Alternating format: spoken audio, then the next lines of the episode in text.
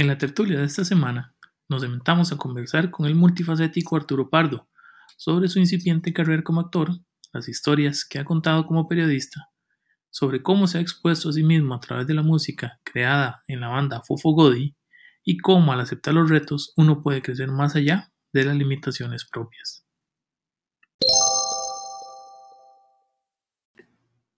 Se me olvidaba decirte, ya está disponible también el sitio web tertuliascr.com, desde donde también podrás escuchar las tertulias que hemos grabado anteriormente y podrás estar al tanto de los nuevos episodios que vayan saliendo todas las semanas.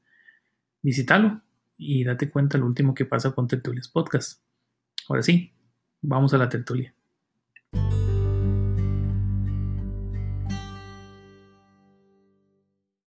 Arturo Pardo es periodista, Arturo Pardo es músico, Arturo Pardo es actor, esa es nueva. Nueva. Mae y hasta publicista. Eh, te varas, o sea, no, no soy publicista, digamos, de, No. de, de título universitario soy politólogo. Politólogo. Sí. O sea, eso, eso como, como, de, como título universitario, mae, pero nunca lo he ejercido. O sea, todo no, porque, porque empecé como periodismo muy, muy rápido, no, ni Ujú. siquiera me había grabado la U. Eh, mae, me ha tocado bretear en publicidad, o sea, en, en, en agencia, breteé año y medio en Interaction.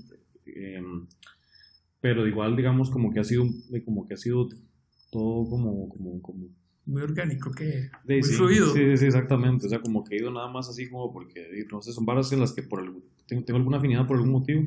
Entonces voy haciendo así. Entonces, digamos, no, no puedo decir que soy publicista, pero sí le tengo publicidad. Sí, pero digamos, ese es otro politólogo que yo no, que esa, esa es parte de la, de la que tengo ahí. Ajá, ajá. Mae, pero es rajado, digamos que son muchas cosas a la vez.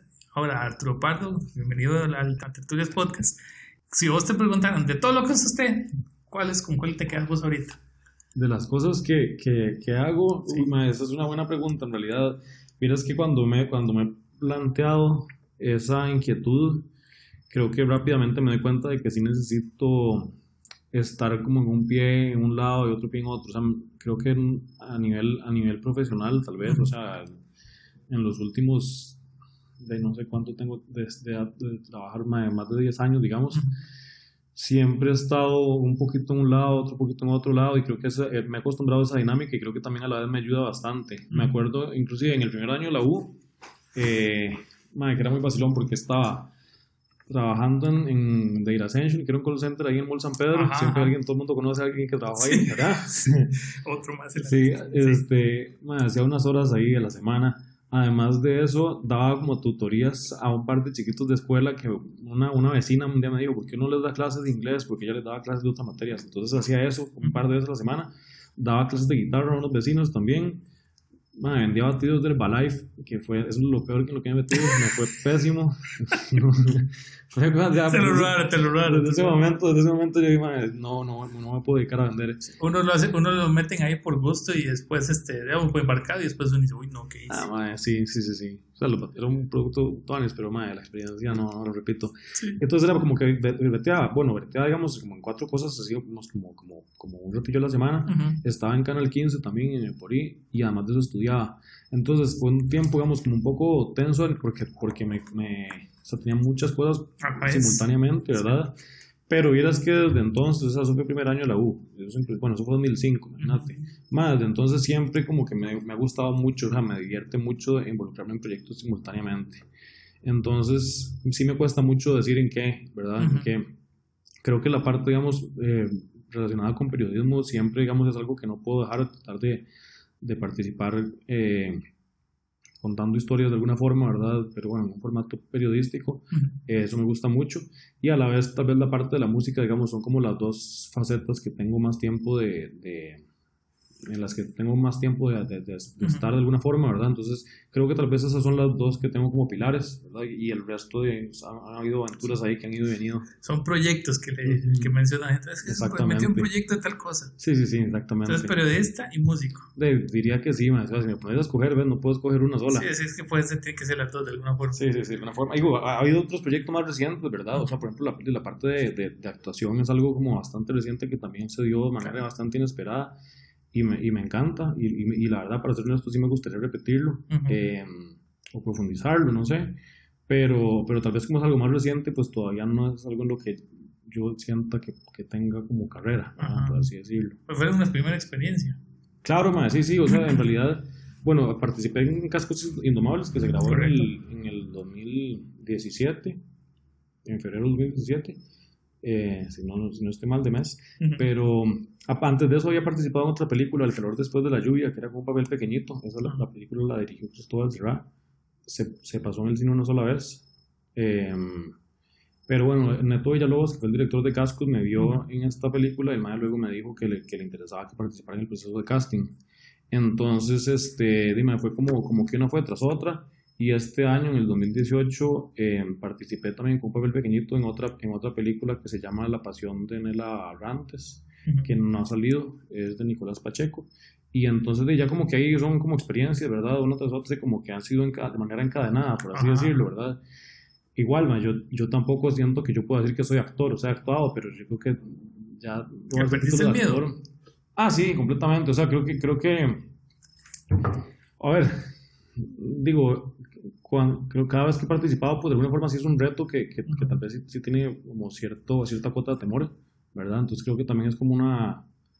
Es que no, no puedo decir como que es un enfrentamiento al miedo porque no es algo que realmente me dé, me o sea, pavor así, no, ¿verdad? Lo, lo, tomo como retos, pero evidentemente sí, digamos, después de las experiencias que he tenido, creo que sí me he ido familiarizando más con, con la dinámica propiamente. Entonces sí, creo que sí ha habido un crecimiento ahí a nivel interno que me ha permitido pues, sentirme más cómodo también. Y creo que también he tenido la, la fortuna de, trabajar con gente muy profesional con la que me llevo muy bien, que eso siempre contribuye, ¿verdad? O sea, bueno, me ha tocado por otras cosas así más como trabajo, tal vez como, como, no sé, algún director o director de foto en el que tal vez no me es tan fácil conectar como se me ha pasado con, con estos directores de las películas en las que he participado y inclusive como el crew, ¿verdad? O sea, ya tengo amigos, la verdad, bastante, bastante cercanos que, que han nacido, digamos, de ese, de ese proceso. Claro, y es, que, y es que es, digamos, uno se pone a pensar, pues chica, ¿cómo será ser actor?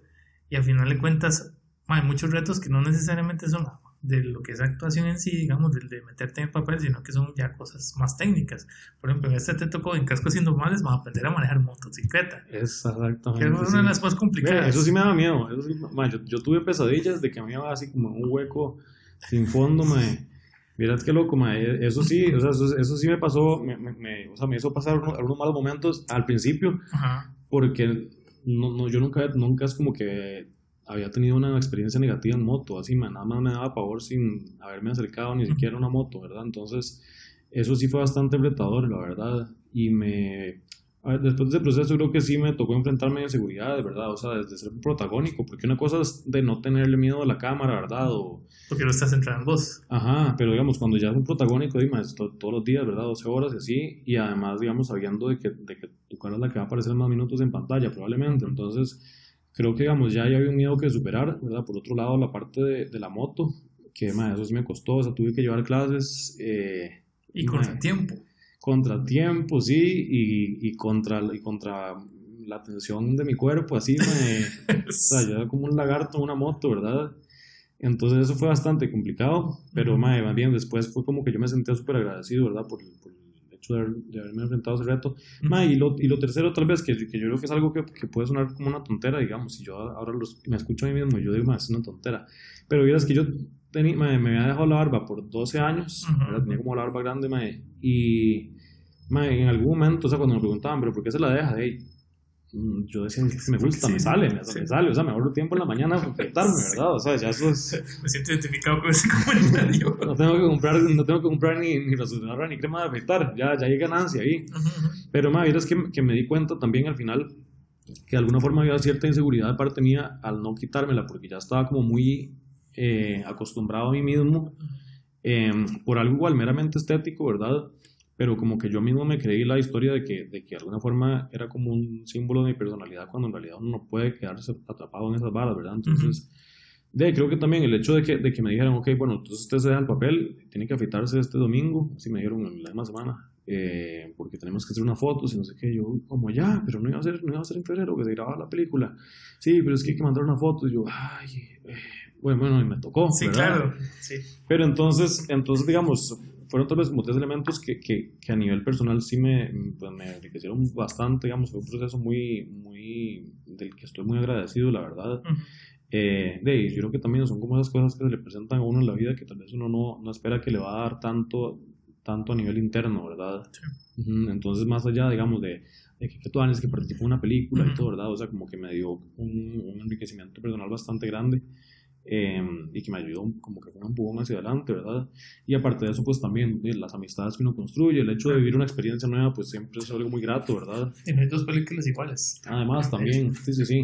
E inclusive, digamos, después de que ya salió la película, que en el, momento en el que salió yo me sentía como aliviado de que, bueno, qué dicha, ya esto está en manos de... de de los de la gente. Sí, sí, sí, exactamente, ¿verdad? Que, que, ese es otro reto en realidad, pero madre, fue, fue, fue muy, muy interesante también desde mi perspectiva leer comentarios diametralmente opuestos, ¿verdad? Eh, algunos que los entendía, otros como que no me quedaban tan claros, pero también enfrentarse como a esa crítica inevitable, ya es un ejercicio también de humildad, de alguna forma, ¿verdad? Eh, y ahí pues, también conlleva un proceso de no tomarse personal algunos comentarios, tratar de sacarle las cosas valiosas, ¿verdad? Tratar de entender que uno jamás puede esperar que a todo el mundo le guste, ¿verdad? Y a nivel personal fue muy interesante también ver eso porque de, en otro momento, digamos, yo parte de lo, de, lo que, de lo que escribo son críticas de conciertos para la nación, ¿verdad? De que ya llevo, no sé, como cinco años tal vez haciendo eso. eh, y, y, que de, siempre como que he estado en los zapatos de la, de la persona, bien como que le toca hacer las críticas, ¿verdad? Del espectador. Sí, además también, ¿verdad? Eh, y que yo pues siempre, siempre procuro eh, argumentar mis comentarios, ¿verdad? Ya sean positivos o negativos pero digamos, estar del otro lado y enfrentarse pues a leer comentarios eh, tan diversos, digamos, y que, y que a veces van como sin, sin filtro emocional, ¿verdad? Eh, también es un reto, pero, pero la verdad es que creo que fue parte también del, como, como el último ciclo ahí de, de este proceso de, de, una película. Claro, porque al final de cuentas, esa, es, quizás es la parte más, más curiosa porque vos ya estás acostumbrado de alguna otra forma, como decís vos, emitir tu, criterio, digamos, a partir de un concierto, algún espectáculo, algo por decirlo, pero ya estar al frente de, como yo le decía inclusive en, algún momento una, una amiga eh, de, que pasó por el podcast a Monse, Monse Vargas, eh, a veces quizás para los periodistas estar del lado incómodo del micrófono es, es, más complicado porque la gente se acostumbra, el periodista se acostumbrado a estar detrás del micrófono, nunca al frente. En este caso fue no detrás de cámaras, estar al frente de la cámara. Sí, sí, sí, sí exactamente. O sea, el, el, es interesante, digamos, cómo uno se da cuenta del efecto, digamos, que puede producir desde el otro lado, ¿verdad? Eh, y a la vez también como enfrentarse a hay como ciertas incertidumbres que nacen, ¿verdad? A partir de esto. Y como, como decir, digamos, es eso, enfrentarse tal vez inclusive, no sé, preguntas, ¿verdad? Cuando tal vez uno que está acostumbrado a... Yo pregunto, no me pregunto. Sí, sí, exactamente. ¿Cómo, cómo? Pero, ¿verdad? Entonces... Entonces es, es, un proceso muy, muy interesante, más cuando uno está de este lado, siempre, digamos, dar, darse la vuelta y verlo desde el, desde el otro lado, del, ¿verdad? Claro. En el otro, ¿cómo fue? Me acuerdo una vez, a Pacheco, hace muchos años, que que decías que sí, yo siempre he estado de un lado del psiquiátrico, pero eh, estar desde el otro tiene que ser muy diferente. En el asiento del, del, del, del, paciente. Exactamente, sí. Ahora, si vos tuvieras el chance, bueno, ya, ya pasaste por el proceso de la producción de la película, del estreno, de las críticas, ¿cuál, cuál sería la crítica que vos te harías a vos mismo, digamos, como, como actor, ahora que ya, ya pasaste por todo y de alguna otra forma ya te viste en, con el producto final, eh, que vos digas, creo que vos puedes mejorar en esto, esto y esto, pero hacia vos mismo.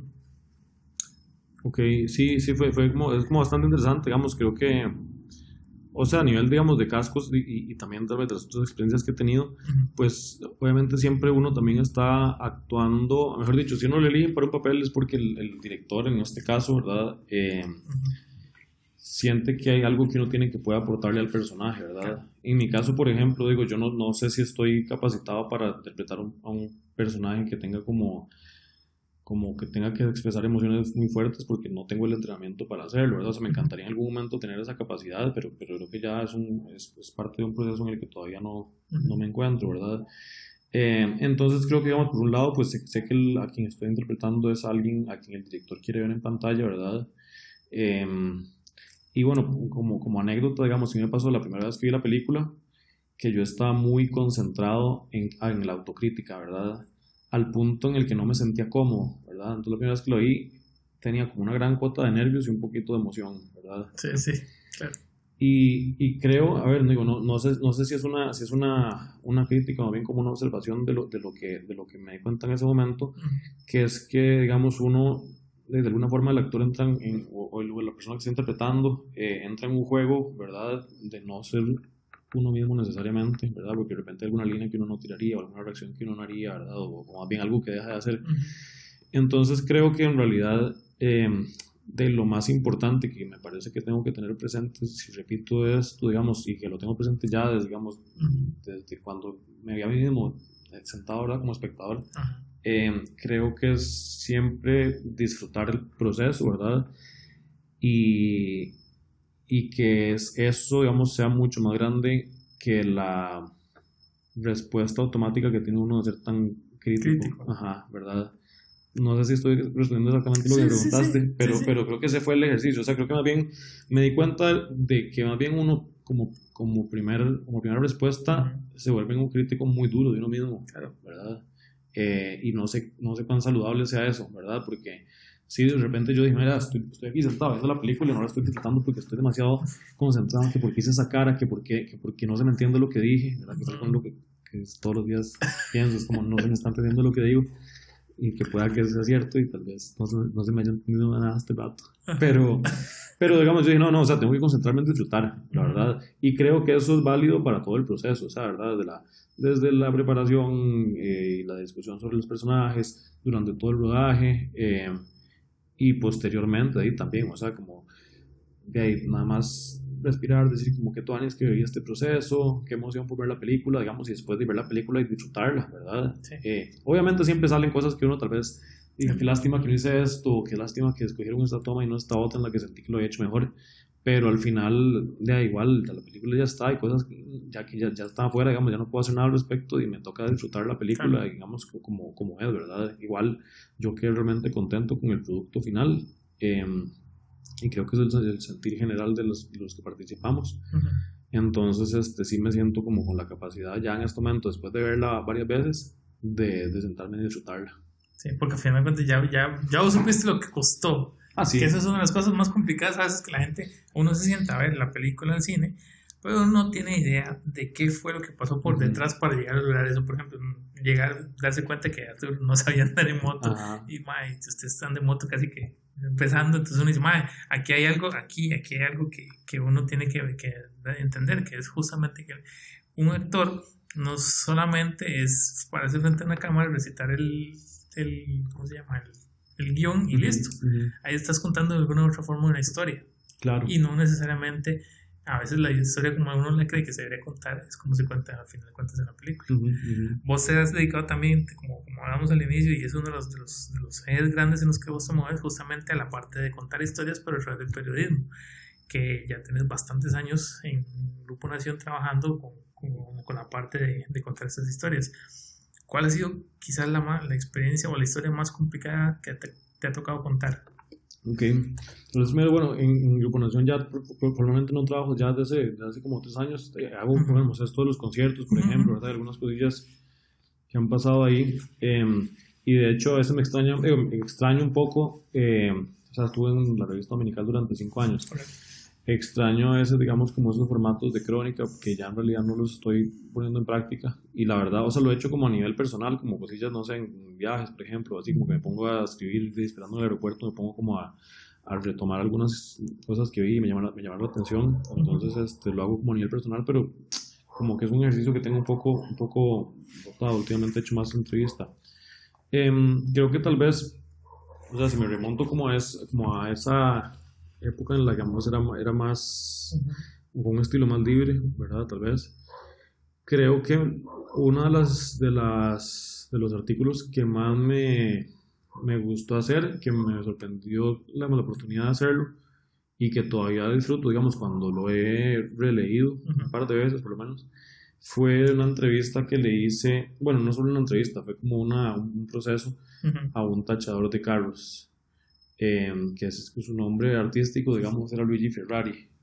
Ajá, recuerdo ese, sí, sí. esa fue, una, una, portada de la revista dominical. El, el, asunto fue que yo quería hacer un artículo sobre eh, sobre sexo en la cárcel, ¿verdad? Sobre qué prácticas particulares había, que digamos uno escucha historias, ¿verdad? historias. Eh, entonces recurrí a una, a una fuente que era un expresidiario que me dijeron a este madre de fijo le puede, le puede contar muy bien la historia. Eh, él estuvo mucho tiempo en la cárcel, había sido parte de la, de la banda de Bam en los 90, después lo arrestaron, entonces estuvo en no sé cuántas cárceles, mucho tiempo, ¿verdad? Entonces ya me senté con él, fui ahí al, al Outlet Mall y lo entrevisté tamaño rato, ¿verdad? Em, pero en realidad el plan era que él me, me, hiciera, con, que me, facilitara contactos dentro de la cárcel, ¿verdad?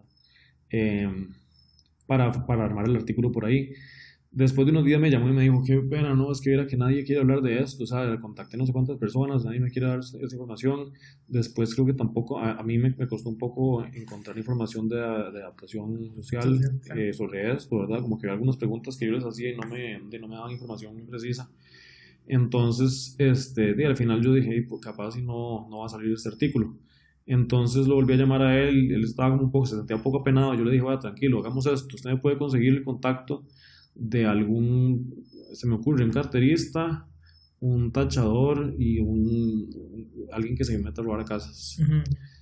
Que no, yo dije, puede ser interesante, ¿verdad? Y me dice, ah, no, ya le tengo al tachador. Entonces, a los días, o sea, literalmente los días, me llamó y me dice, sí, ya, ya hablé con este compa, este, el madre también fue parte de la banda de Bam eh, él era el que le tocaba abrir los carros. O sea, él no, no manejaba carros, él le tocaba abrir los carros, ¿verdad?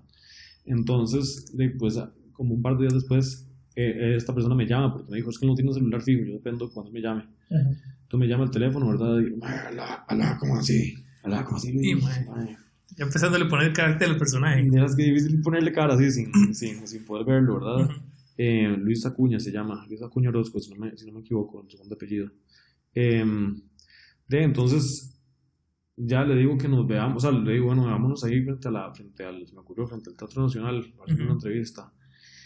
Y entonces a los días fui y lo conocieron, o sea, con solo verlo y topárselo frente ya era un, un personaje muy llamativo, ¿verdad? Eh, y empezó a contarme unas historias que yo decía, no sé si esto es cierto, ¿verdad? No, no sé, eran, eran historias como, como, muy fantásticas, ¿verdad? Entonces, de, me costaba creerle algunas cosas, ¿verdad? Eh, que después yo pude como, como comprobar por otro lado, ¿verdad? O sea, la cantidad de veces que había estado en la cárcel, ya me pasaron el dato y sí, o sea, eran, no sé, 70 veces, ¿verdad? Todas las cárceles del país había estado. Fechas que él me daba, digamos que sí las podía comprobar, ¿verdad? O sea, desde que el, el papá de él también era ladrón, entonces fueron al Mundial de, de, Italia 90, porque la, una hermana de él vivía allá, entonces allá hicieron un robo, entonces él lo había narrado, él, él escribía también, eh, o escribe, y ahora perdí contacto con él, pero, pero entonces escribí ahí como que tal día, no sé cuál mes, este, eh, Luigi Ferrari y su padre se encontraron, o sea, como que era, era una historia muy... La crónica. Sí, la crónica, completamente, ¿verdad? Entonces, bueno, fue una entrevista como una hora y media. A los dos días lo llamo otra vez para coordinar las fotos y me contesta un sobrino, porque era el nombre que me han dado un sobrino, me dice, qué pena, eh, sí, es que acabo, acabo de llegar aquí a la casa donde, donde él vive, y no, no puede, o sea, está sentado acá, inhaló, inhaló piedra, sí, se inhala, ¿verdad? Sí, eh, inhaló piedra y no, o sea, no, no puede ni hablar. Entonces le puso el teléfono. El man que era súper elocuente, así, pero hablaba durísimo, ¿verdad? Le pone el teléfono así y yo escucho que uh, balbuceaba nada más. O sea, yo, y todavía se me pone la piel de gallina cuando me acuerdo de eso porque realmente fue muy impactante. Como alguien que dos días antes me había conversado absolutamente todo, estaba de repente incapacitado para comunicarse. Entonces fue, fue bastante, bastante impactante eso, ¿verdad? Eh, y pues me ayudó también obviamente a entender el contexto de donde venía. Esto me contó cosas de la historia de la mamá, que, que la mamá también era, era alcohólica, lo había habido este, de abuso, digamos, desde la infancia, un contexto completamente de violencia este, en, en Atillo 8, la que vivía.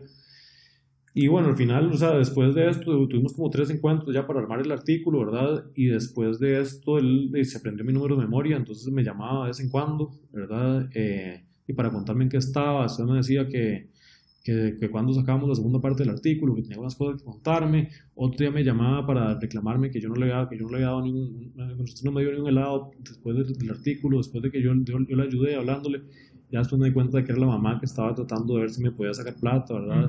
Después me llamaba para decirle que lo habían, como que se habían contactado con él de, de una empresa de seguridad para que fuera a explicarles cómo evitar robos, y fue como, o sea, después de lo del artículo, como que me mantuve un, contacto, digamos, ahí, inclusive en algún momento estaba en, en, tratamiento en un, en, una, en un centro de rehabilitación. Fui a visitarlo ahí, llevé ropa, comida, ¿verdad? Pero ya perdí contacto con él. O sea, yo siempre dependía de que me llamara porque no tenía un número fijo, no tenía digamos, ni dónde encontrarlo, ¿verdad? Y yo no sé, o sea, inclusive me hace pensar que tal vez ya murió. Entonces, no, no, es algo que no he averiguado. ¿Eso fue en el, qué año? ¿2000? A ver, eso pudo haber sido tal vez en el 2013, que saqué, sí. si no me equivoco, 2014, si no, pero pudo haber sido 2013.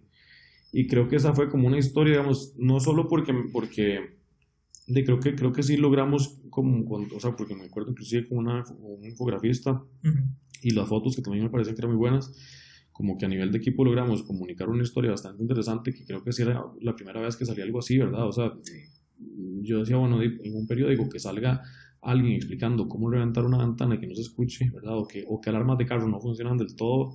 O sea, puede ser un poco revelador más de la cuenta, ¿verdad? Pero creo que era una historia interesante de leer. Entonces, como que, además, por todo el proceso alrededor de esta historia, fue como una de las... No, no, fue, definitivamente fue la más, la más, eh, la, la, que me dejó más, ¿verdad?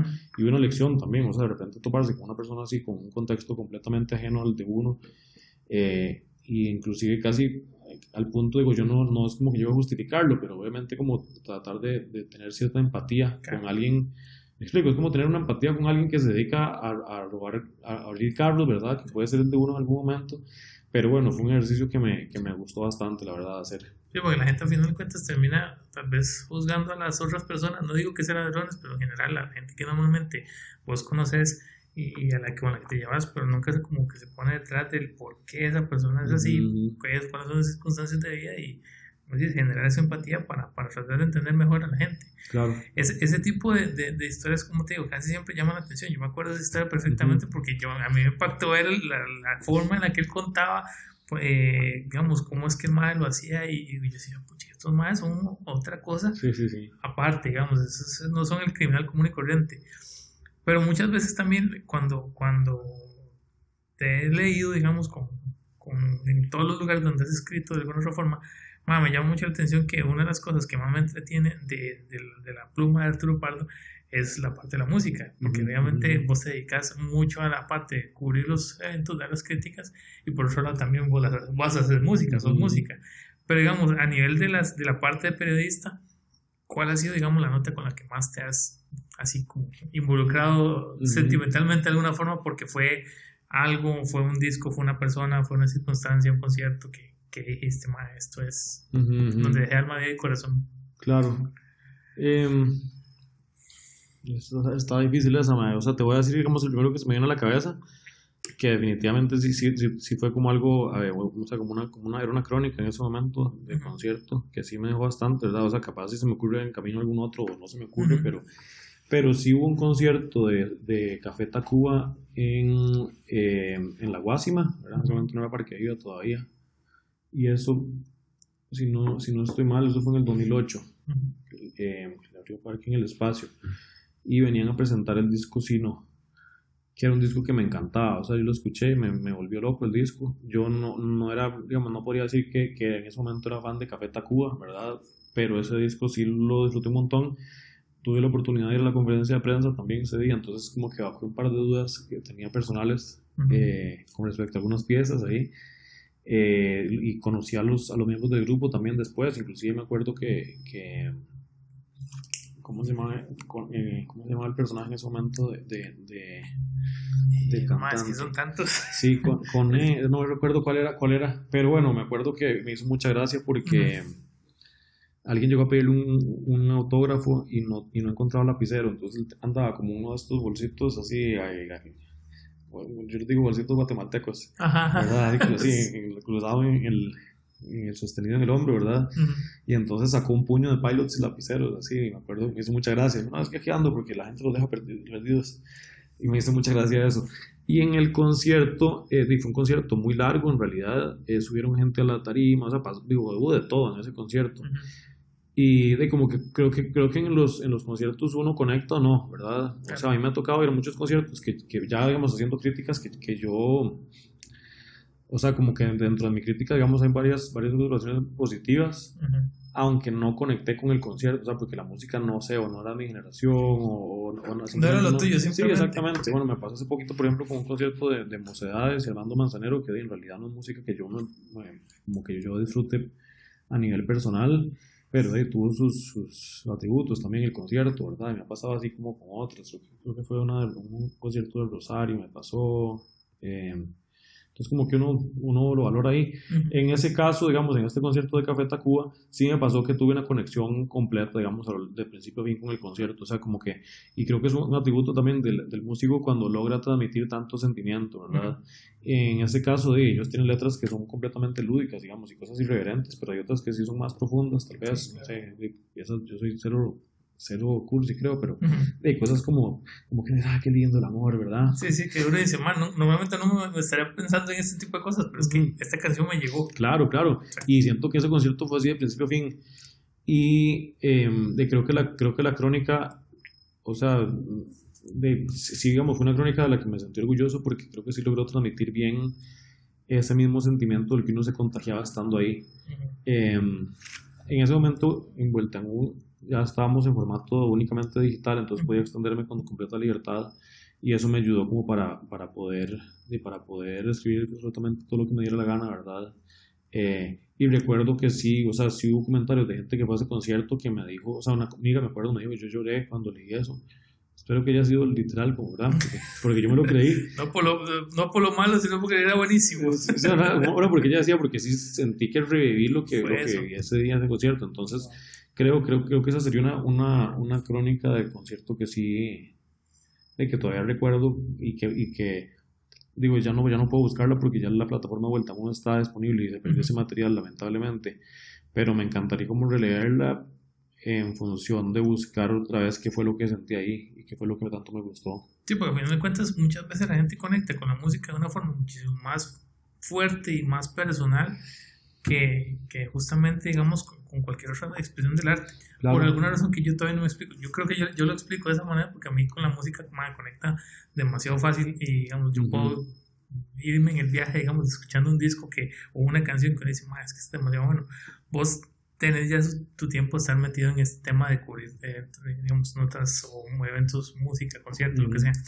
Em, hacer música, Arturo, o cubrir música? ¿Cuál es la que, que, es la más complicada de las dos?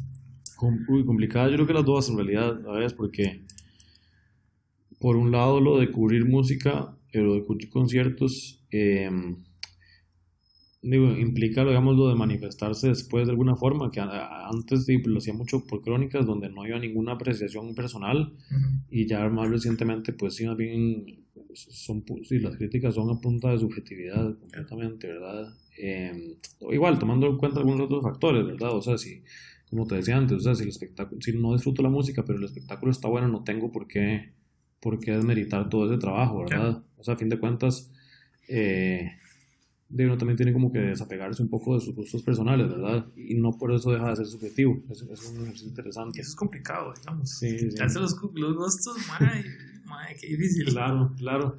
Pero yo tal vez sí, sí, sí, diría, o sea, no lo había pensado, pero ahora que lo, que lo sí, digamos, para poner estos dos a la par, que si hay una complejidad tal vez más profunda a la hora de, de, de componer música, em, especialmente si, digamos, no, no, sé si me lo estás preguntando así, pero yo como lo entiendo un poco es de también música que a fin de cuentas se da a conocer, ¿verdad? Una cosa de son piezas que yo me guardo, ¿verdad?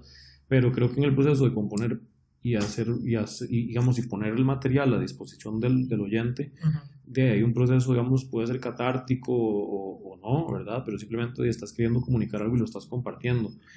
Entonces creo que en ese proceso, a diferencia de una crítica en la cual estás compartiéndolo, pero dentro de la música que estás haciendo, por lo menos en mi caso, digamos, si hay una cuota de, de, de, tus sentimientos, hay una cuota de tu personalidad que se está reflejando en esa música y de alguna forma es exponerse, ¿verdad? Eh, y yo creo que, digamos, eso, eso hace que sí, tenga como un componente un poco más de, atrevimiento también, porque ahí sí es, sí es, este, pues, presentar una cara de uno que nadie le está pidiendo que, que enseñe, ¿verdad? Pero uno está dispuesto a hacerlo, ¿verdad? Entonces, eh, igual, y, y, no solo lo digo porque, o sea, no es como que con, con cada canción que hago hay un proceso ahí de me estoy desapegando del duelo, no, no, no. o sea, a veces hay, hay, hay, piezas igual que, que, que escrito que, que uno puede decir es una tontera la letra, pero a fin de cuentas y también uno se está atreviendo a, exponerlo, ¿verdad? Y que la gente diga, esta vara pesta, ¿verdad? O no, o, no, también como dices, decir, como que tú que, que de repente compartí esta canción y alguien por ahí eh, me dijo como que conectó con la letra o que la música le hizo sentir esto. Entonces, de, yo creo que, creo que digamos, ese es el, el reto, y lo digo a nivel personal, pero yo creo que también de cada, cada músico o artista, digamos, también de alguna forma hace eso con su, con su material, ¿verdad? Si no disfruta ese proceso, pues de, la próxima no la saque la pieza, ¿verdad? Porque eso eh, se nota también. eso es muy, muy notable. Sí, sí, sí, sí, creo que, creo que si me pones a escoger, creo que sí sería lo de, lo de componer. Es que esa es, esa es parte complicada porque cualquier persona puede apreciar algo, la música, pero hacerla yo le cuento que es complicado. Para los que nos gusta la música, uno sabe que hay un proceso que está por detrás y para algunos artistas puede ser complicado, para algunos artistas puede ser lo más sencillo del mundo. 15 minutos sacó la canción y no escuchas esas, esas historias, uno dice, como 15 minutos sacó ese piezo. y hay otros que dicen, ma, llevo seis años escribiendo esta canción. Leonard Cohen, por ejemplo, que duraba años para sacar una canción, porque él, tenía que poner las palabras. Me acuerdo también, inclusive, eh, García Márquez escribiendo 100 años de soledad, que casi, no fue casi 100 años escribiéndola, pero fue un montón de tiempo porque él decía, no es que no es fácil expresar lo que yo quiero expresar, en el caso de un libro, en el libro, o en el caso de un músico con una canción. Em, vos tenés ya bastantes años con Fofo Godi, que es el proyecto musical en el que has estado. ¿Qué te ha dejado Fofo Godi en estos años a nivel, digamos, de, de, músico que vos en la vida pensaste que ibas a tener? No, decir es que, bueno, Fofo Godi en realidad hemos tenido como diferentes etapas, digamos, y creo que la, la, la, la, más reciente fue que sea un poco, o sea, como que yo la visualizo un poco por el hecho de que tenemos dos años casi sin o sea, como habiendo parado, digamos, de ser productivos. O sea, sacamos dos discos, primero como un dúo y después en el, en el 2000, eso en el 2012, después en el 2016 ya como trío, ¿verdad? Y después de eso casi que, que presentamos el disco y, y, y nos varamos, ¿verdad? Eh, más que nada, por, bueno, no sé, literalmente fue como que presentamos, nos, nos presentamos en la, en la semana U y creo que el día siguiente teníamos otro concierto gratuito en el en Solar. Y como días después, Daniel, que es otro de los músicos, se iba de viaje a a Australia como por un mes entero. Y después de eso, de como que nada más no, no seguimos trabajando en varas originales, y ahora sí estamos en este momento grabando una pieza para, para sacarla antes de que se acabe el 2018. Em, y que eso me tiene muy contento en realidad.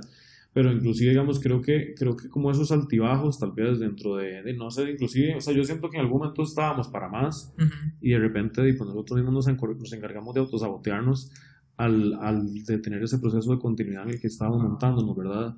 Entonces yo creo que, que sí me ha dejado como un proceso de autoconocimiento eh, por el hecho de que, de que me ha permitido, digamos, por ejemplo, eh, de la dinámica, creo que, creo, que, creo que hay una dinámica de grupo muy interesante, de, o por lo menos yo lo puedo decir de mi caso, ¿verdad? Como de una cercanía con, con los otros miembros, digamos, de uno de ellos es mi hermano, el otro, digamos, un compa de años, de años, ¿verdad? Pero, de si hay una convivencia realmente, eh, de que hay peleas y todo, ¿verdad? Entonces, eso es como un, como un proceso muy interesante de, comunicación, de, o sea, del trabajo en equipo, digamos, yo no lo he vivido tan fuerte, digamos, como con, con esto, tomando en cuenta de que ha sido un, un proyecto sin, sin, fecha, digamos, de final, ¿verdad? Entonces, como que hemos transitado ahí como por un momento mucha productividad para un disco, después de que empiezan a salir oportunidades de conciertos, este, Después, que bueno, entra mi hermano, somos tres, solo tenemos, que, tenemos un miembro más con el que tenemos que lidiar, pero a la vez también es un miembro más que está aportando. Eh, y en todo eso, yo sí me he o sea, identificado cosas mías de personalidad, o sea, casi como si fuera una relación de pareja, ¿verdad? Entonces, desde, desde, lo impaciente que puedo ser con algunas cosas, ¿verdad? Eh, entender más mis necesidades, como que yo, yo necesito, o sea, por, por mi naturaleza necesito que establezcamos deadlines, por ejemplo, de trabajo, cuánto estoy dispuesto a hacer en algunos casos, eh, ¿verdad? Eso por un lado. Y por otro lado, creo que, digamos, también un poco de lo que hablábamos antes, de, exponer la música, ¿verdad? Claro. Eh, de, ha sido muy interesante cuando uno saca una pieza y alguien por ahí de repente te manda, bueno, nos pasó en algún momento y nos mandaba una foto ahí del chirripó nos ponía más, que estuve escuchando esta pieza desde que, desde que empecé a subir por la mañana.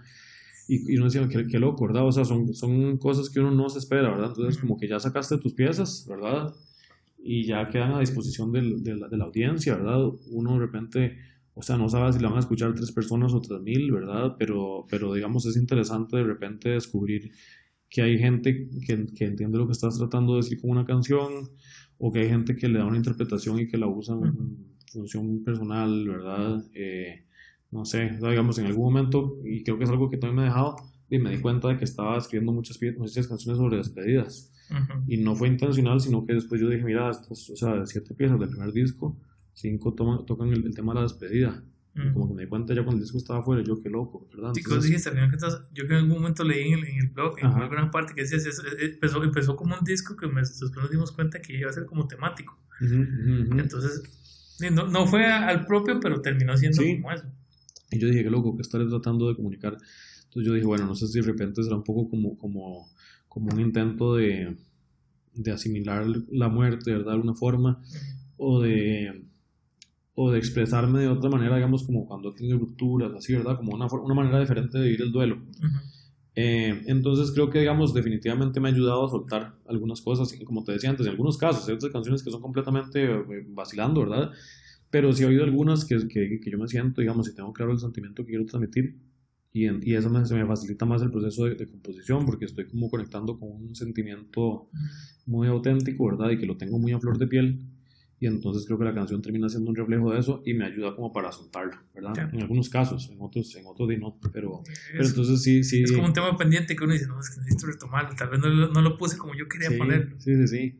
Y, a veces, digamos, o verdad, a veces me ha pasado que no me doy cuenta, o sea, que al final yo digo, mira, de claro que la rápido porque era exactamente lo que estaba pasando con esto en mi vida. Entonces, eso es, es interesante y de alguna forma creo que se lo, se lo, se lo debo, no, o sea, no al grupo, sino como al, al hecho de, de participar, digamos, de, de, de estos procesos musicales en los que, en los que me, me estoy compartiendo de alguna forma. Claro, que ese es el riesgo, a final de cuentas, que Sí. hablamos ahora, el riesgo que se, que se expone. Claro. Yo te lo comento porque, digamos, en algún, en- de alguna manera, eh, yo hace un par de años, tres años, dos años, no me acuerdo exactamente la fecha, yo a Fofo Godoy lo conocí en un, en un show navideño que Ajá. dieron en... eh, ¿cómo se el Parque Francia, ¿verdad? No. No, aquí en San Pedro por la UCR. En, eh, en, en Cracovia. en Cracovia, Ajá, Cracovia Café. ajá. Porque casualmente vi que iban a hacer un concierto de y bueno, está bonita la época, a final de cuentas aprovechamos para ir. Fui, fue un show mae, que nunca había es- esperado, digamos, ver un show de navideño, digamos, con un estilo Fofo Godi. Yo, mira, yo escuchaba, había escuchado, tenía la referencia de Fofo Godi y fui al show, salí contentísimo. Yo, mae, esto me, me, me animó el, el, el ánimo navideño. Ajá. De una manera que yo decía, no, esto es increíble. Fui, empecé a buscar el, el- la, la música evidentemente la encontré y, ma, y hay dos canciones que quizás, y eso hoy lo hablaba con, con una amiga eh, temprano, eh, que hubo dos canciones con las que yo de alguna u otra forma, por, por circunstancias igual personales que tuve en algún momento, que eran Breaking the Silence y Loneliness, Ujú. ma, esas canciones, digamos, fueron un punto de quiebre, digamos, donde yo escuché eso y después las meditaba y las escuchaba y las escuchaba casi todo uno cuando uno le encanta una canción. Ma, yo decía, ma, qué vacilón.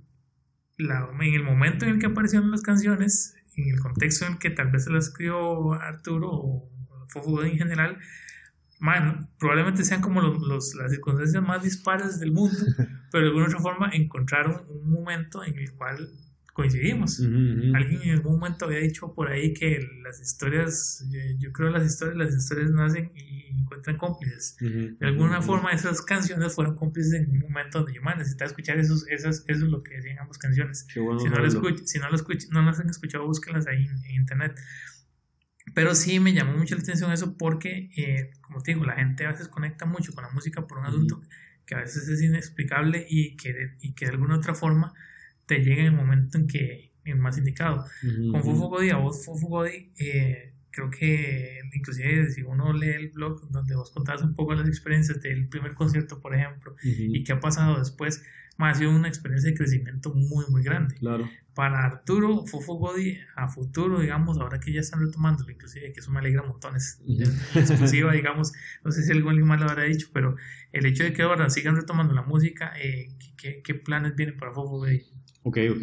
Bueno, primero que nada, muchas gracias por, por comentarme que te que, que conectaste con estas piezas, ¿verdad? Porque como te decía, Dios es inesperado. Uh -huh. Y si de alguna forma uno puede contribuir, no sé, para que alguien de repente, eh, pues, uh -huh. Vea como, no sé, tenga alguna, algún, algo más como un espejo de repente, uh -huh. y pues, pues qué dicha, ¿verdad? Sí. Inclusive recientemente, bueno, con lo de la película, con Casos Innovables, un compa me escribió por, por Instagram ahí que, que, que había sentido o sea, que la película lo, lo, hizo verlo a él con su pareja en el momento en el que estaba, que les ayudó un montón porque se vieron, o sea, porque estaban como pasándola mal y pues empezaron a reír juntos y después empezaron a, asociar algunas anécdotas con cosas de la película. ¿sí? Entonces, digo, muy, muy interesante cómo pasa eso, ¿verdad? Entonces me llama mucho la atención de, pues, darse cuenta de eso, sí, ¿verdad? Y por otro lado, con el grupo, eh, yo estoy muy, muy contento, ¿verdad? O sea, el otro día yo le decía a Juan Carlos y Daniel que me sentí muy feliz de que estuviéramos ya teniendo, o sea, porque en este momento tenemos, eh, digamos, está, está grabada en el 50%, pero ya escuchar esa, esa, esa mitad de canción, o sea, esa mitad de, los, de, de, lo que va a salir en la canción listo, o por lo menos en ese proceso, eh, me resulta bastante emocionante por el hecho de que es como revivir algo, o sea, no, nunca desapareció el grupo, pero, pero como retomar ese ejercicio de, de componer en, en, conjunto, y fue la primera vez que compusimos entre los tres lo cual de, no sé, claro. es un poco, es un poco más largo, pero también creo que esto es ver como, mira, esta pieza no es mía, sino que es de los tres, ¿verdad? Ahí, se, ahí, escucha, ahí se escuchan los tres, digamos. Exacto, exacto, claro. sí, sí, sí, fue un proceso igual de, de, de, negociación, de esta parte no me gusta, ¿qué tal hacemos esto, verdad? O cambiamos esta parte acá, entonces eso fue un proceso tonis. Creo que, creo que con el grupo definitivamente bueno, y esto está pasando a las puertas de Navidad, cuando otra vez vamos a, a retomar esos conciertos que sí, ya se están convirtiendo como en... sí, por favor. O sea, ya, ya, hay gente, digamos, hay, hay, gente que repite de un año a otro, ¿verdad? Entonces, eso es bonito, la verdad es que a nivel personal yo digo que lástima que solo en Navidad estamos tan activos, pero por otro lado también esto es eh, de pues contribuir con, con, de, con música un poco, un poco, o sea, son las canciones tradicionales, ¿verdad? Pero Ah, sí, pero no son, no son tan tradicionales, mae. mae, eso fue como el, el, el mejor reencuentro de, de, los villancicos para un diciembre, mae. Bueno, qué dicha. Si nunca han escuchado un, un concierto Fofoco de diciembre, mae, se están perdiendo de, de, lo mejor, digamos. Bueno, qué dicha, sí, sí, sí, ojalá, ojalá que más gente, que más gente se mande ahí a, a, a aventurarse este año. Claro. Eh, pero, mae, creo que, creo que a nivel, a nivel personal, eh, siento, bueno, a nivel grupal, Tal vez todavía no tenemos tan claro qué va a pasar, pero yo creo que ya esto fue como un primer impulso, lo de componer juntos fue como un primer empujón para decir que Tuanis, otra vez podemos hacer esto, es como que casi que no se nos había olvidado, pero aquí estamos otra vez haciéndolo, entonces de, yo sí creo que, que nos va a ayudar a, a seguir haciéndolo más frecuentemente, ¿verdad? Claro. Definitivamente es algo que nos gusta, o sea, llegar a, al punto en el que a, a, los tres nos guste la pieza como está quedando y nos haga sentirnos orgullosos de eso, eso es un poquito largo tal vez, o a veces, a veces puede resultar incómodo, pero, uh -huh. pero, pero definitivamente creo que, de, a ver, nosotros igual estamos haciendo esto, yo creo que no en, en afán, que tal vez en algún momento, en el inicio lo teníamos como de, de, de de, de, pegar, ¿verdad? Como, como uno dice, ¿verdad? Uh -huh. eh, que creo que, que, en general tal vez es como uno de los, de los anhelos de, del, del músico. Sí, del músico en general, ¿verdad? O tal vez en algún momento de su vida, por lo menos. Pero ya en este momento creo que eso no es la misión. O sea, nada más queremos disfrutar uh -huh. de componer, disfrutar de compartir nuestra música y, y, creo que eso es, en realidad, nada más es, es de ser parte de un proceso creativo es algo bastante gratificante y, y yo creo que por ahí va. Entonces, y si me decís a dónde lo veo, yo creo que el plan es seguirlo disfrutando, ¿verdad? De seguir divirtiéndonos con esto. Y, pero definitivamente sí, al mismo tiempo de que sean más canciones. O sea, en este momento, digamos, en Spotify tenemos eh, siete piezas de cada disco, son 14 piezas. Uh -huh. Digo, yo quiero en algún momento, no sé, que haya 60 canciones de Fofogo disponibles, ¿verdad? Obviamente es claro. un proceso largo, pero, pero ojalá que llegue a pasar, ¿verdad? Como, digo, Sí, como uno sabe que pueden pasar, digamos. Sí, sí, sí exactamente, exactamente, Y al final de cuentas creo que, que esa es otra cosa importante también que, que yo tenía la duda. Uh -huh. eh, ahora es más sencillo y sencillo, yo sé que la, la, palabra se queda corta, para un músico quizás da la posibilidad de exponer a la gente a, a las composiciones que han hecho gracias al internet. Spotify, digamos, ha sido una de las cosas que, que, que ha facilitado, digamos, a que uno escuche, ahora casualmente eh, viendo una, un video, un, un video que hayas hecho para una recomendación de un FIA, Ajá. que hayas hecho con un René Montiel, uh -huh me puse a, miras, vienen tales grupos, viene una gente de Francia, viene una gente de todo lado, vamos a buscar. Y yo Spotify, de una vez busco, encuentro. Yo, madre, qué bueno, madre, tiene sí, sí, Y yo sé por qué tú lo estás recomendando. Pero digamos, ¿qué tal sentís vos el hecho de que ahora como músico haya más herramientas para dar acceso a la gente? Y si las herramientas existen, ¿han, han tenido buena experiencia con eso o ha sido algo que todavía está como para mejorar, digamos. Yo, yo, creo que todas estas herramientas eh, y plataformas disponibles creo que se ayudan a democratizar la música, ¿verdad? Al punto en el que, digamos, yo como, como oyente a veces me digo, ¿qué te dirá que este grupo no, no, pone la música en Spotify? No sé, Tool, por ejemplo, King Crimson, que me encanta, digamos, y ya está, hasta recientemente empezaron a subir un par de, de, conciertos ahí a, Spotify, y yo casi que, o sea, ya estoy tan acostumbrado, digamos, a tener todo al alcance de una bueno, yo, yo, pago la versión premium para, para no echarme los anuncios, ¿verdad? Sí, claro. Entonces, digamos que tengo toda hasta, o sea, tengo música infinita a disposición de, de una cuota mensual, ¿verdad? Pero igual podría acceder a esa música sin pagar el servicio, ¿verdad? Nada más descargarlo. Em, pero me parece, digamos, que completamente, o sea, yo, yo, sí, yo sí tengo la necesidad de estar buscando música nueva. Claro o sea, yo, yo, digamos, tengo ya varios años en que voy haciendo una lista de los discos que escucho durante todo el año y hago comentarios por ahí, como este me gustó por esto, este disco también lo detesté, o sea. Entonces, eh, de, yo sí necesito, digamos, como contar con, con la posibilidad de, de, absorber o de, más bien como de acceder a la mayor cantidad de música posible, ¿verdad? Entonces, de esto es una forma de comunicación entre músicos y oyentes que beneficia a ambos, ¿verdad? Por un lado, digamos, a uno le permite conocer toda esta música y por otro lado al artista le permite que, le permite que, que, que llegue a muchas más personas, ¿verdad?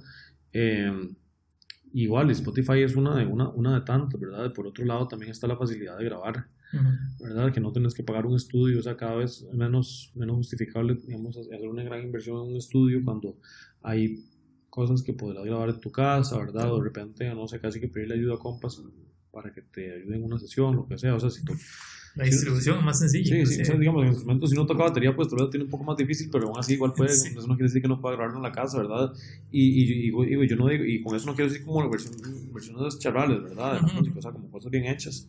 Hoy, hoy casualmente estaba hablando con Javier Arce, que es eh, eh, cantante de Coco Funka y tiene su proyecto personal, y me, me decía que uno en realidad puede ser artista, o sea, puede ser el artista que es en cualquier parte del mundo por el hecho de que puedes tener contacto con o sea, digamos, él dice, yo puedo grabar acá y, y, hacer una, una, colaboración con un artista en Argentina y con otro en Australia y con otro en Hong Kong o lo que sea, ¿verdad? Porque ahí tenés esa facilidad de que ni siquiera tenés que, ya ni siquiera...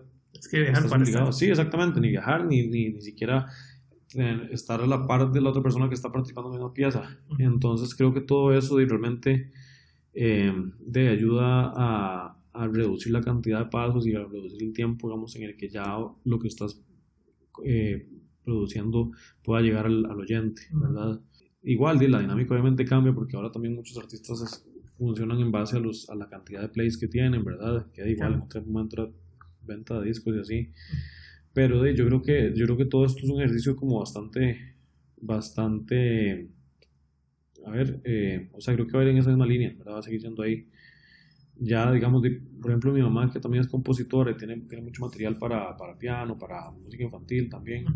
De yo, digamos, yo he estado convenciendo de que suban los, discos a Spotify, ¿verdad? Sin tener la intención de que lo escuchen mil personas, ¿verdad? Pero por lo menos que, esté ahí a la disposición de la gente. Claro. Y, y, mi mamá en algún momento se, preocupaba por, porque los discos, por vender los discos, ¿verdad? Y ahora ya no necesita eso, ni siquiera. Entonces, hay, que, hay que ajustarse a esos, a esos cambios, a, esa evolución del negocio, digamos. ¿Y qué crees, vos crees que de alguna otra forma ahora los artistas, cuando como tienen eso tan fácil, ya no se preocupan tanto por, por hacerlo o por la calidad que puedan darle a la canción, sino porque, necesitamos subirlo porque, como decís vos, man, es la, la, necesidad de los plays. De, man, yo creo que eso, eso hay, hay, de todo, ¿verdad? O sea, hay artistas que tal vez uno se da cuenta de que, de que el de que sus estándares de calidad no, no son parte de sus prioridades. Pero también creo que no, o sea, no, no, o sea, creo que son caminos, ¿verdad? ¿Sabes? O sea, tomas el camino en el que en el que te aseguras de que lo que vas a subir sea de la mayor calidad posible y que los plays vendrán, ¿verdad? Pero hay artistas, digamos, cuya oferta musical de todas formas es un poco, un poco chambona, ¿verdad? O sea, que, que graban las cosas con la guitarra desafinada, la mezcla muy básica, ¿verdad? también tiene su público, ¿verdad? sí, sí, no, no, hay que negar eso. Sí, sí, sí, Hay artistas que les va súper bien con, eso, con esa propuesta. Entonces yo creo que es como una cuestión, digamos, de cuál es tu norte, ¿verdad? Digo, es, es una posibilidad que grabes así y es una posibilidad también que, que no tengas plays del todo con una pieza que está grabada con un productor invitado del extranjero, ¿verdad? Entonces, de ahí no hay una fórmula, la verdad, es como que también es, es, decisión de cada quien, hay una libertad ahí, ¿verdad? A mí pues sí me gusta, digamos, yo, yo, yo nosotros nunca hemos hecho como una inversión tan grande en grabación, pero, pero sí procuramos, o sea, pasar los, los, los pasos necesarios eh, para, para que lo que ofrezcamos, digamos, tenga como una calidad que nos guste, ¿verdad? Y no por eso tenemos tantos plays. Pero igual, a final de cuentas, la gente de alguna de otra forma les ha hecho ver que, que la gente conecta con, con eso. Claro, eso vale más. Pero a nivel personal, digamos, como no estamos, o sea, como no estamos jugando en función de, de, de cuánto vendemos, ¿verdad? No, no, estamos buscando patrocinios, entonces, de, yo creo que para nosotros eso ha sido lo prioritario de alguna forma. Y también yo creo que también la gente termina siendo o termina sintiendo todavía más la música por eso. Porque uno, uno, no, uno nota, si, si, has escuchado mucha música, uno nota cuando la gente saca algo por sacarlo ah, y cuando la gente sacó algo porque necesitaba sacarlo de adentro, del corazón, y no, por una necesidad financiera, sino porque necesitaba sacarlo y expresarlo, exponerse, que mencionas ahora. A vos ahorita, digamos, que, que te encanta escuchar música, porque al final de cuentas eso es parte como del día a día de, de, uno. ¿Cuáles son, la, ¿Cuáles son ahorita la, los grupos o intérpretes que te mueven y te generan ese sentimiento de decir, man, necesito seguir escuchando esto. eh, porque sigo re revisitando, que uno se encuentra esos artistas o esas canciones, esos discos, man, necesito seguir escuchando tengo, digamos, yo, yo trato, trato de, de hacer siempre como una mezcla entre música, entre música vieja, ¿verdad? O sea, como esa que como que ya lo tengo como habitual, ¿verdad? Y que siempre voy a seguir escuchando, o sea, desde, desde Queen, por ejemplo, que ha sido de mis favoritos por mucho tiempo. Eh, y tengo como, como, trato de hacer un balance entre eso y música que, de que nunca antes he escuchado, ¿verdad? Y que de repente me, de me encuentro, hay una página que se llama Album of the Year, que ahí te, te, te, dice como que, que discos acaban de salir este fin de semana y así, entonces como que yo, yo la, la, la, sigo bastante para, para darme cuenta como que está saliendo, ¿verdad? Y sí acepto que muchas veces me debo llevar por, por, por, la portada del disco, ¿verdad? Para ver si me interesa o no. O sea, hay como que hay varios parámetros. A veces hay otras cosas como, digo, que dice como la crítica le da 75 y los fans le dan 85, lo que sea. Entonces, como que a veces también eso, eso pesa. sí, sí, porque digo, música, o sea, no, no, no da tiempo de escuchar todo lo que sale, pero bueno, es como para ir cerrando. Hay opciones, ¿verdad? Pero vieras que, a ver, recientemente, bueno, el hijo de, el, el, el último disco de, de, Hijos, de acá de Costa Rica, me pareció increíble. O sea, realmente creo que, creo que de este año es de lo, de lo mejor que he escuchado acá y también de Costa Rica eh, 3D, que es otro proyecto que no los he podido ver en vivo, he escuchado muy buenas recomendaciones, pero creo que sí, o sea, sí, sí estoy como, como recordando rápidamente que de este año aquí en Costa Rica creo que son los discos que más me han eh, impactado, em, o sea, como que me hace, me hace querer escuchar más todavía. Em, entonces creo que acá, así como reciente, podría, podría hablar de eso. Hay otra chica que se llama Vanessa Zamora, que ella es, si no me equivoco, mexicana. no, eh, al disco de ella no sé cómo llegué porque tampoco es tan popular, pero me parece que tiene una voz muy interesante y una propuesta como bastante atrevida, eh, muy, muy tuanis. Em, y a ver qué más puede ser, tal vez como que haya escuchado recientemente. Eh, puede ser tal vez a ver, ya, ya te digo, estoy, estoy, como revisando aquí como el último que he escuchado. Igual. El foro de, de Spotify, digo yo. Sí, sí, más o menos, más o menos, exactamente. creo que, creo que, ah, bueno, sabes que otro disco de acá me gustó mucho, el de David Cotto, que es guitarrista, bueno, él es también amigo y, y es un muy buen, muy buen reto, digamos, es guitarra clásica, ¿verdad? Pero eh, yo escucho mucho como diferentes cosas, ¿verdad? Y, y, de acá, digamos, de este año también es parte de lo que, de lo que me ha gustado. Eh, el último disco de Snow Patrol me gustó mucho, que igual yo no soy fan de Snow Patrol, la verdad, pero el último disco me parece muy buen trabajo. Hay otro, otro, un grupo de, de metal que se llama The Gates, eh, que me también igual, yo antes como que lo tenía un poco de lado, porque yo decía, no, estaba muy, muy pesada para el gusto, ¿no? Y este tiene un trabajo ahí de guitarras buenísimo, entonces creo que eso es como parte de lo que, de lo que, de lo que he escuchado, digamos, te estoy hablando solo cosas del 2018, ¿verdad? Sí. Eh, pero, madre, creo que, creo que por irme por ahí. Hay uno también de un madre que se llama David Muir, eh, que, que, es como un poco como, me recuerda un poco a Paul McCartney, que tiene muchas melodías y como trabajos instrumentales muy tuanes. Entonces podría ser eso. Y sí, mae, como decir, la música que uno revisita pues a mí me pasa mucho con, bueno, te decía Queen, que más bien Queen yo como que a veces digo, bueno, no, es que ¿por qué estoy escuchando Queen otra vez? Y si ya, o sea... ¿En qué momento volví a caer este Sí, sí, exactamente, mae, pero, pero es los artistas, o sea, los artistas que yo me reconozco que me cuadran es cuando yo escucho un disco inmediatamente me levanta algo, me inspira algo que me hace querer escuchar el resto otra vez, ¿verdad? Claro. Uno tras otro. Entonces, me pasa con Queen, me pasa con Beach Boys, bueno, con el mismo, con el mismo Paul McCartney, me pasa como con ciertos discos. Ujú. Black Rose, que es un grupo ahí también, eh, rock sureño, eh, me gusta mucho. Eh, bueno, con el mismo Café Tacuba, que antes hablábamos un poco, me pasa, con, con, con Cerati, que es un gusto que he adquirido tal vez en los últimos años. Por ahí, mae, son como los grupos que, con. Yes, con Yes también, de rock progresivo, mae, que, que es de los pocos balas que yo a veces me levanto y yo, ah, tengo ganas de escuchar Yes. Sí, rock, rock progresivo, pero del, del viejito, digamos. Ah, sí, sí, sí, sí, Sí. ¿Y de nuevo? Algo que te haya llamado la atención. De- del nuevo, hay un grupo que se llama eh, Birdfish, Mm. Eh, otro que se llama. No, ese no es tan, no es tan nuevo en realidad. Eh, bueno, Birdfish creo que es de los que más me gustan en realidad. Hay otro grupo que es noruego que se llama Motor Psycho, que no es exactamente progresivo, pero tiene unos elementos de progre Ujú. y es como más prog rock, ¿verdad? Ma, Muy, muy bueno, la verdad, son como bastante, bastante experimentales. Em, reciente progresivo, ay, mae, es que es- tengo en este momento uno que se llama, el disco se llama The Mountain, y estoy viendo la portada y se me olvidó el nombre de- del grupo. del grupo. Sí, Bueno, de Monte. Yo Sí, estoy apuntando aquí las recomendaciones porque ahora voy a llegar a revisar Spotify. Bueno, mae, sí, mae, porque, porque es que mae, a veces, a veces un poco por ponerme a escuchar varas tan diferentes.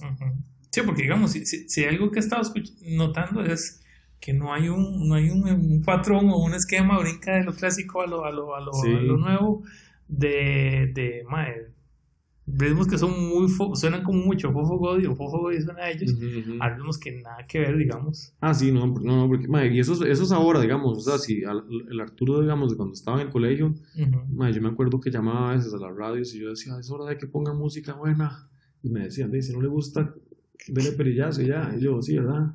Pero, más sí me pasó, en algún momento, digamos, yo era súper cerrado de que, solo, de que solo rock clásico en inglés valía la pena. Ujú.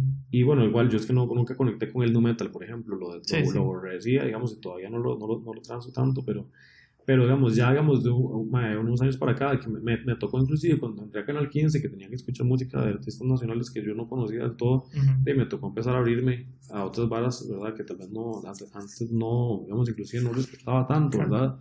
Y ahora, digamos, o sea, un mismo día puedo escuchar un, un disco de folk, otro de metal, otro de, otro progresivo viejo y uno de pop, así, Sí. ¿verdad? Y después Alice in Chains, y, ¿verdad? Y después igual, Hay tantas opciones. Yo, yo, yo siento en, algún- en muchos casos que, que para, para los que nos gusta mucho la música, más es como un amor platónico en realidad. man. Ujú, no, hay, no hay forma de llegar a escuchar todo lo que a uno le gustaría escuchar. ah, no, Uno no encuentra el tiempo y, y aunque le encantaría, casi siempre igual uno vuelve a los viejos, Claro. viejos gustos, sí, sí, sí. que es, que es curiosísimo.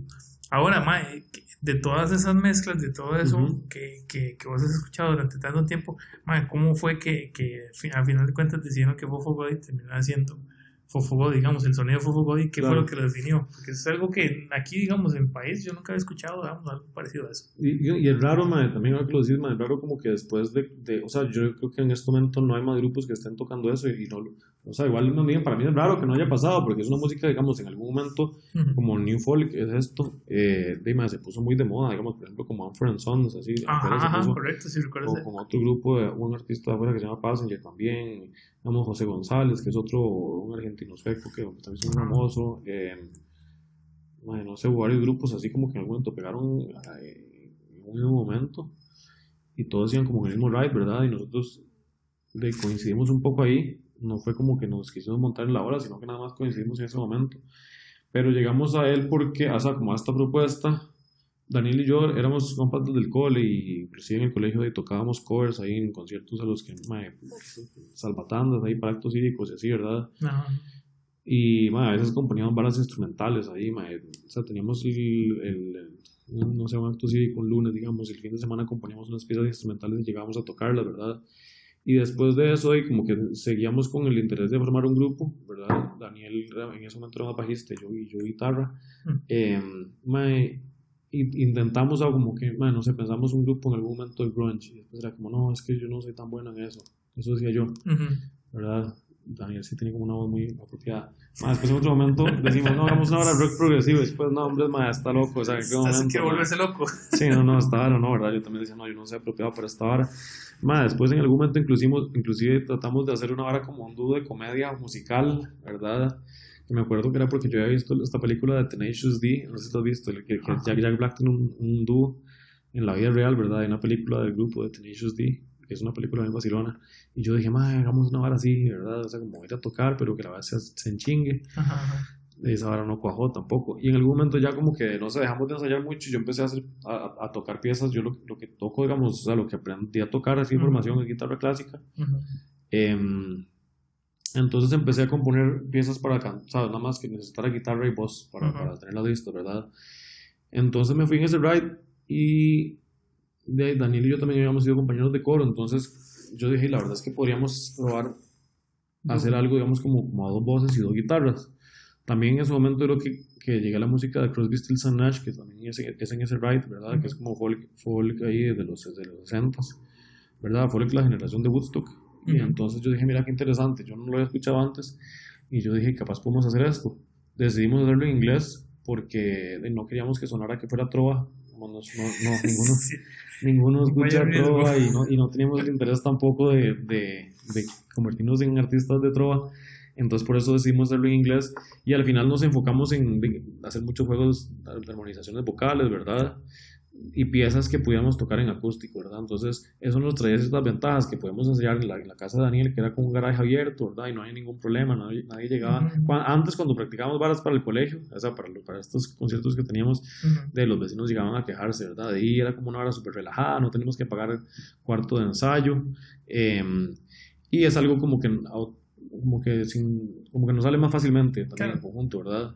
Eh, y como vos decís, es, es, curioso que tal vez aquí no, no ha habido o no, no, hubo como, como mucho artista que fuera por esa onda. En algún momento, digo, sí ha habido algunos, inclusive Pasiflora en sus inicios también, también tenía como algunos elementos similares. Había otro proyecto ahí, Bird and Fish. No es Birdfish el que mencioné antes, sino es lo que se llama Bird and Fish. Bird and Fish, ¿verdad? Que era una, una vara un poco diferente. Eh, Felipe Pérez con el proyecto solista también era un ride un poco así como, como acusticón. Eh, pero de, yo creo que eso como que se ha ido dejando, ¿verdad? Y mientras tanto nosotros, de, creo que con esta pieza nueva, digamos, no nos estamos alejando tanto de lo que ya veníamos haciendo. Y de, es lo que nos, lo que, a nivel personal, porque digamos, igual Juan Carlos y, y, Daniel son más versátiles a la hora de tocar. A nivel personal, creo que eso es lo que yo puedo ofrecer en este momento, por lo menos. Entonces me, me, quedo por ahí. Te quedas por eso. Pero en realidad me, me alegra mucho saber que, por ejemplo, ya, ya digamos, se han y ahí puede sonar como lo que la gente dice, es que se han mantenido fieles a sus orígenes. Y toda esa trama que a veces la gente le gusta encasillar la música en, lo que es un género o algo por el estilo.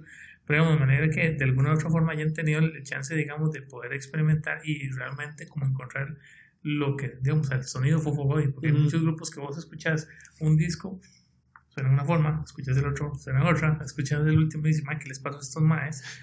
Pero de alguna forma nunca encontrás como el hilo conductor de todos y creo que Fuego se, a mantener, se ha mantenido en eso. Esperemos que con la canción que salga este año eh, tengas eso. Eh, o que sigan ahí, o que inclusive que digamos, ustedes sigan haciendo música y que realmente les guste lo que están haciendo, que eso es lo que más le cuesta a los músicos. Claro, por supuesto, o sea, yo digo, también puede que también sea, es una buena crítica que lo ves como algo positivo, ¿verdad? Porque también o sea, alguien puede decir, como, estos madres se quedaron exactamente en la misma hora de hace seis años, ¿verdad?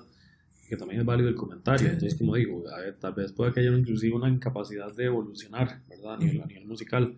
Pero como vos decís, creo que en este momento nosotros lo seguimos disfrutando, es lo que nos, lo que nos ha nacido y, y, pues creo que por lo menos es lo que queremos seguir compartiendo. O sea, si en otro momento, o sea, hemos tenido la conversación de por qué no le metemos esto, por qué no le metemos esta vara y de, en realidad como que no nos ha nacido, o sea, en el momento en el que ya sintamos la necesidad real de que tenemos que cambiar algunas cosas, y pues probablemente lo haremos, ¿verdad? Eh, yo mientras tanto igual creo que es como lo que, lo que, lo que tenemos para ofrecer.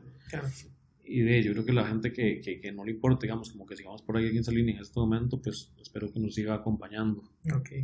Entonces, Bueno, genial, ma, me parece, me parece genial, como te digo, porque al final de cuentas la gente conecta con la música, y la gente conecta con las películas, Claro. que en ese caso también esa es otra, otra experiencia que has, que has tenido, y de alguna otra forma terminan con- conectando, digamos, con lo que escribís, Sí, con los textos con también. los textos. Entonces, creo que, digamos, ya, ya tengo una idea que, de qué viene de camino con Fufo Godi, tengo una idea más o menos aterrizada de que viene con la parte de actuación, Ajá.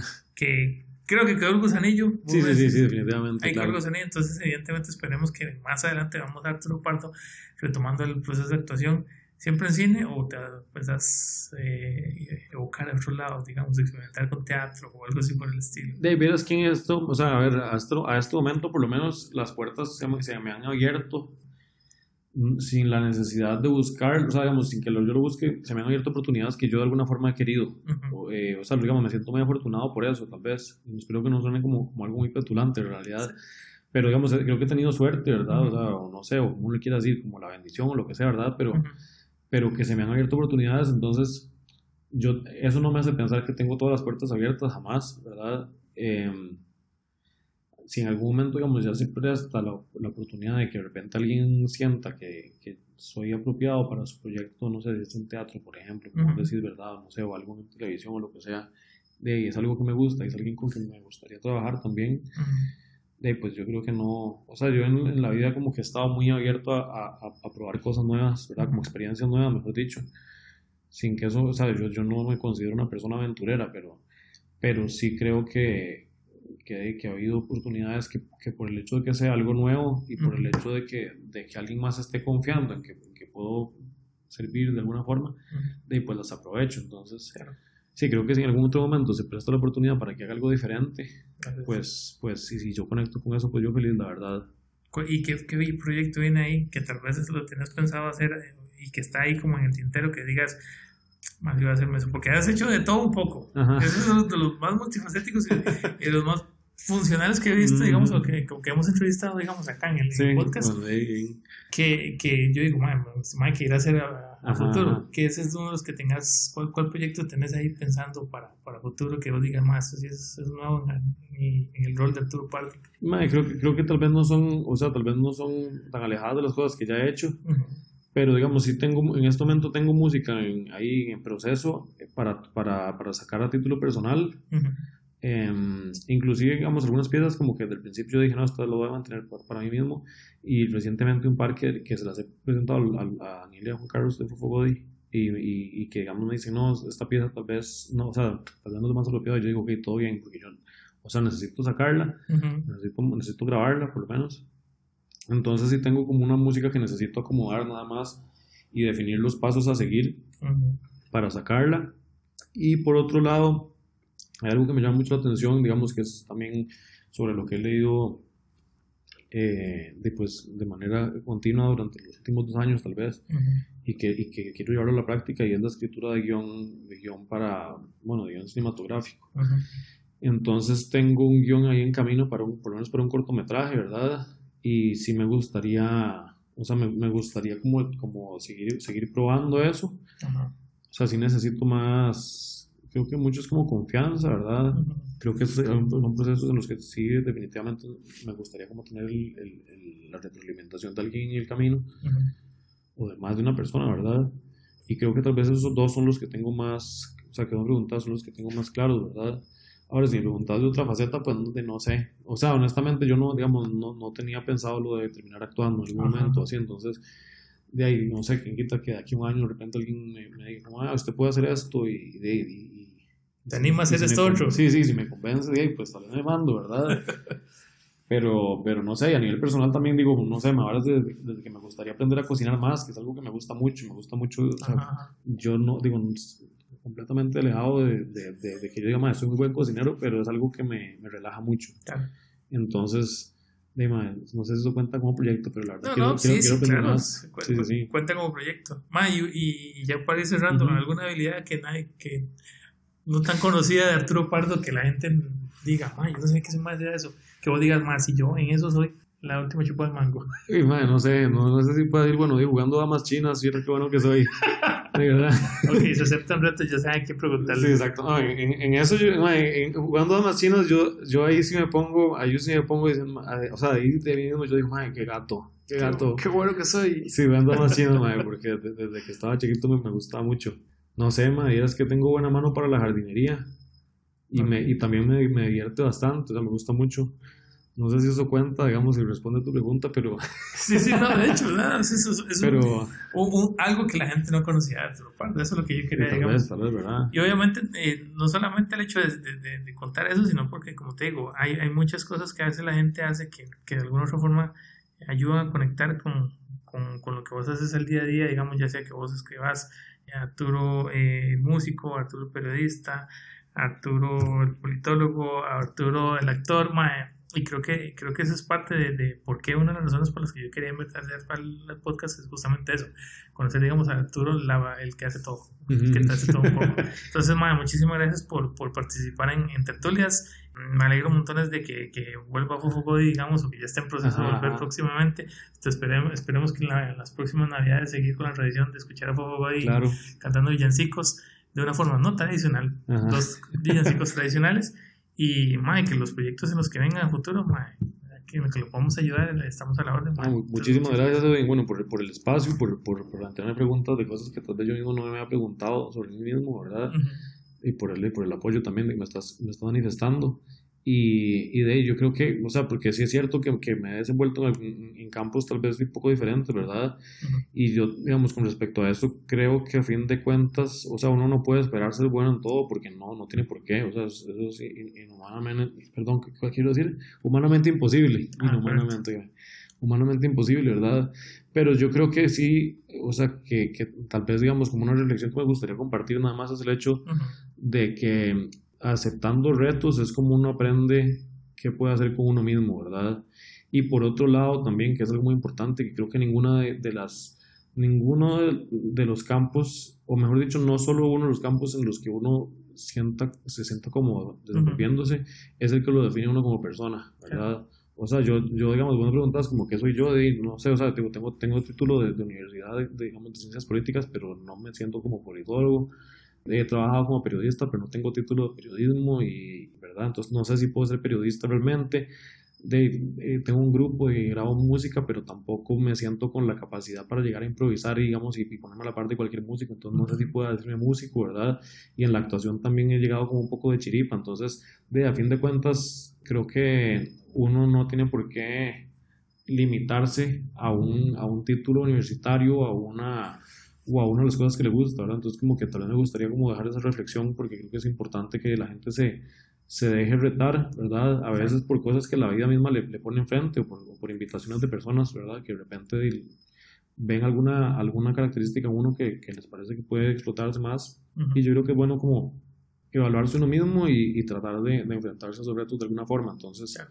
Gracias porque, por, por este espacio, igual como te decía, ¿verdad? Y, y si de repente alguien le funcionan algo de lo que escuchó por acá, pues me alegra mucho, ¿verdad? Ya saben, pueden buscar a Arturo Pardo en Twitter como uh -huh. Pardingo. Como Pardingo, también en Instagram estoy como Pardingo y, y, tengo, tengo, dos cuentas en Instagram ahí, otra que también es Arturo Pardo.